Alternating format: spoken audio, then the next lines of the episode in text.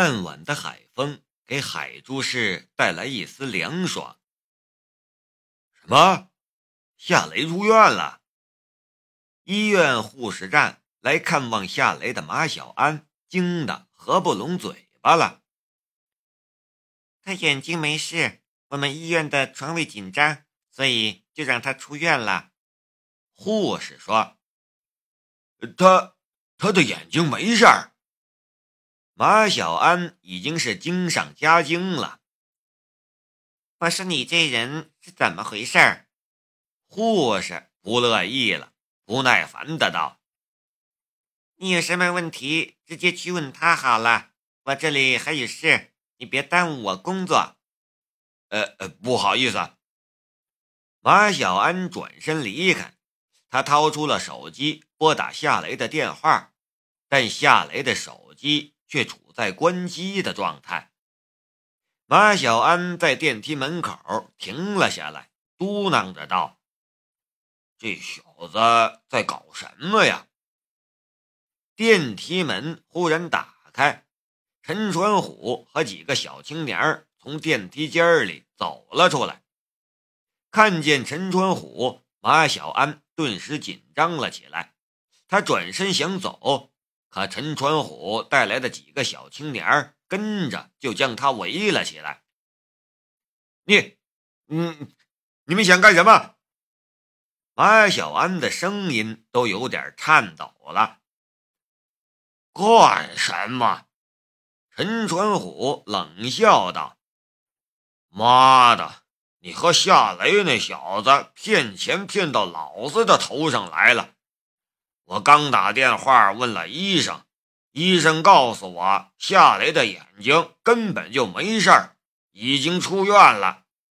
他不仅烧了老子一台焊接机和变压器，还讹诈老子一万医药费。你说我想干什么？这这是这这是误会。马小安硬着头皮说道。误会你妈！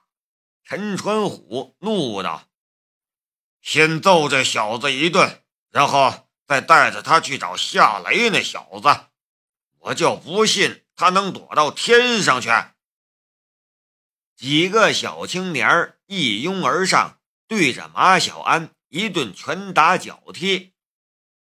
马小安倒在了地上，抱着头，蜷缩着身子。他的心里有一个声音：“雷子，你快跑啊，别待在家里。”夏雷此刻并不在家里，就在马小安倒在地上的时候，他刚刚走进澳门普京大赌场的大厅。海珠市与澳门一水相隔，从珠海来澳门很方便。没有通行证件的情况下，坐黑船也就两百块船资。夏雷这一次便是坐黑船过来的，他不想让任何人知道他来了澳门，所以在出发之前便关掉了手机。来澳门赌场，这是将透视能力直接兑现的最快的途径。夏雷在前台兑换了八千块钱的筹码，然后去了一张赌二十一点的赌桌。赌桌上有一个穿着黑色晚礼服的女人在玩牌，臀部和腰肢的曲线非常好，她的身上有着一股冷艳的气质，性感漂亮，却又让人不敢亲近。夏雷没敢多看。他怕忍不住去透视人家，白白浪费了赚钱的机会。穿着黑色晚礼服的女人也看了夏雷一眼，但只是淡淡的扫了一眼，便移开了视线。夏雷长得不错，但穿着太普通了，他似乎连多看一眼的兴趣都没有。夏雷走过去的时候，他与荷官刚好结束这一次的赌局。荷官的牌面是十九点，他的牌面是十七点。这一把牌，荷官赢了。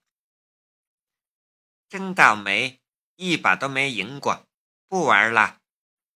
穿着黑色晚礼服的女人嘟囔了一句，眉头微蹙，很不高兴的样子。夏雷坐到了赌桌前，将他的八千筹码小心翼翼地放在了赌桌上。先生，您要玩牌吗？女荷官面带微笑地说道。夏雷点了点头，请下注。女荷官始终保持着她的微笑。夏雷没有急着下注，却直直地看着女荷官面前的牌盒。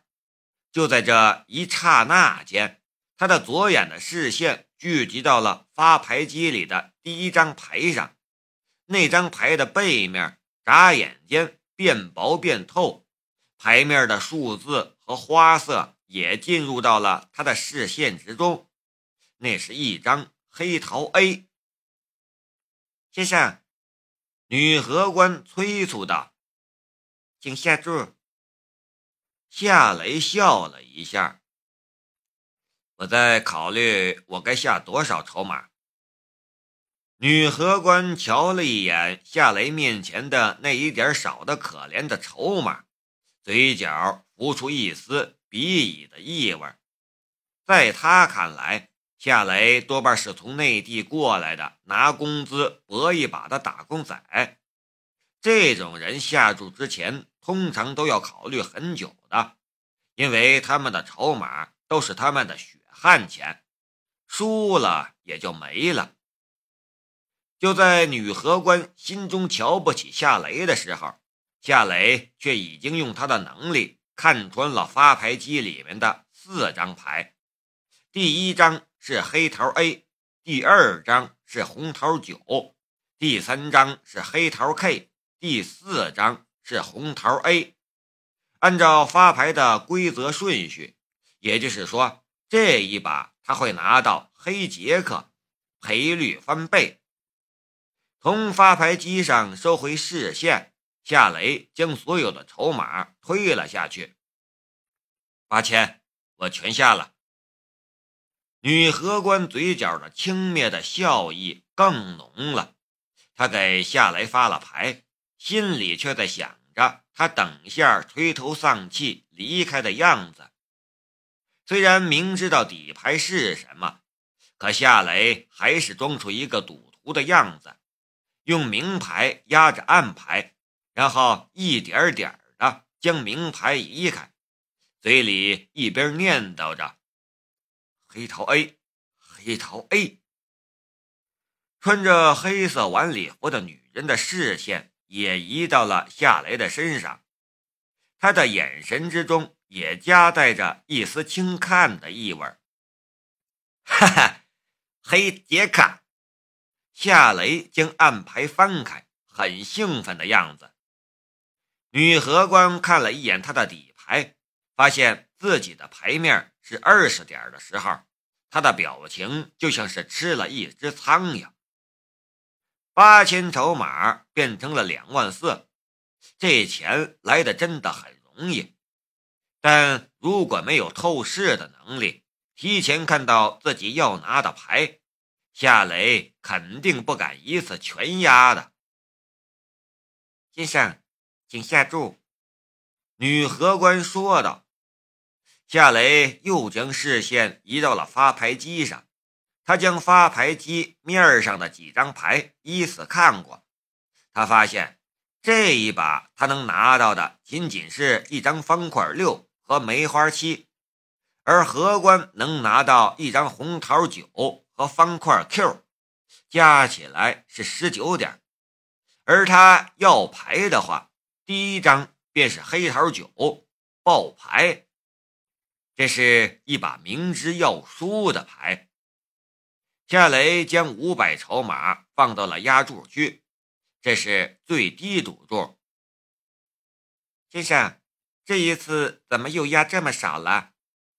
女荷官说道：“我看你的运气不错，刚才就拿到黑杰克了。你确定你这一把只压五百吗？”只压五百，发牌吧。夏雷不为所动。女荷官双手撑着赌桌，身体前倾，低开的领口里顿时暴露出了一条深沟，一抹雪白。她的脸上也带着诱人的笑容。先生，请您相信我，你的手气正好，要追加赌注才能赢得更多，不要浪费了你的好手气。夏雷的嘴角也露出了一丝笑意，他的眼睛微微一扫，女荷官的整个胸部都毫无遮掩的进入了他的视线之中。他的胸是用衬垫托起来的，实际上要小得多。可笑的是，他居然还用他的事业线诱惑他追加赌注。夏雷摇了摇头。假的太小了，女荷官微微的愣了一下。你说什么？没什么，五百，请发牌吧。夏雷说。猴精！女荷官的心里骂了一句，给夏雷发了牌。这一把牌，夏雷故意要爆，输了五百。女荷官皱着眉头，收走了夏雷的五百筹码。虽然赢了夏雷，但他一点都不高兴。第三把，夏雷忽然又将所有的筹码推进了压注区。这一把，夏雷拿到了二十点，女荷官拿到了十九点，二万七千五的赌注一下子又翻了一倍。穿着黑色晚礼服的女人没有离开，她看夏雷的眼神也变得有些奇怪了起来。就这样，短短十多分钟的时间，夏雷总共下了十一次注，他输掉了六次，赢了五次。他面前的筹码却已经变成了二十一万。输的时候他压的都是五百，赢的时候。压的是全部的筹码。看着夏雷面前堆积的一大堆筹码，女荷官的脑门都汗涔涔的。这倒不是因为他被这二十多万的筹码吓住了，而是因为眼前这个青年实在太邪门了。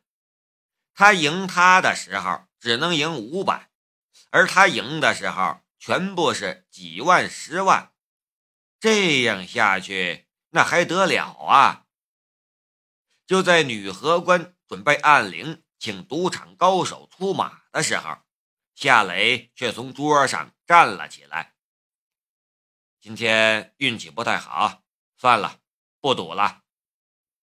女荷官瞪着夏雷，这脸打的火辣辣的疼。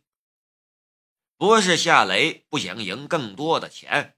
而是这十多分钟的时间下来，他已经疲累到了极点，无法再使用他的透视能力了。还有一个原因就是他知道这种钱虽然来的容易，但绝对不能太贪。他赢二十万，赌场根本就不在乎；如果他赢几百上千万，肯定就有人留意他了。二十万。足够给夏雪交学费的了，一想到这一点，夏雷就好开心。兑换了筹码，夏雷直接将钱存进了两张卡里，一张十八万，一张三万。走出普京大赌场，微凉的海风吹过面颊，他的脑袋这才清醒了一些。就在刚才。在和那个女荷官对赌最后一把的时候，他的眼中其实已经出现了幻觉了。女荷官明明是给他发的纸牌，但他看到的却是一只跳蛋，而且是粉红色的跳蛋。好在这种幻觉不会出现太久的时间，很快就消失了。夏雷走下台阶他准备叫一辆车去港口，然后乘船回海珠市。一个女人也从台阶上走了下来，站在路边，也是一副等车的样子。她的身材高挑，穿着高跟鞋，竟与她一般高了。这样的身材却不显瘦，她的身材前凸后翘，丰满漂亮。夏雷仔细看了她一眼，忽然发现这个女人是一直在赌桌边上看他与荷官对赌的女人。该不是见我赢了二十万，打我主意了吧？夏雷的心里顿时冒出了这样一个念头。不过，当他看见女人挂在肩头上的 LV 包的时候，他随即便打消了这个可笑的念头。这个女人一只包都要好几万，人家会看上她那二十万吗？女人没说话，甚至没看夏雷一眼。这么冷傲，真不知道什么男人才受得了她。夏雷的心里暗暗的想着。就在这不经意的瞬间，夏雷的视线忽然移落到了马路对面的一幢大楼的楼顶上，他的视线一下子定格下来，无法移开了。在那座大楼的天台边沿，正趴着一个戴着棒球帽的男子，他的面前有一支狙击步枪，而他瞄准。的正是夏雷身边的穿着黑色晚礼服的女人。小心！夏雷一把抱住女人的腰，与她一起滚倒在了地上。两人刚刚倒在地上，一颗子弹便击中了女人刚刚站立过的地方，火星四溅，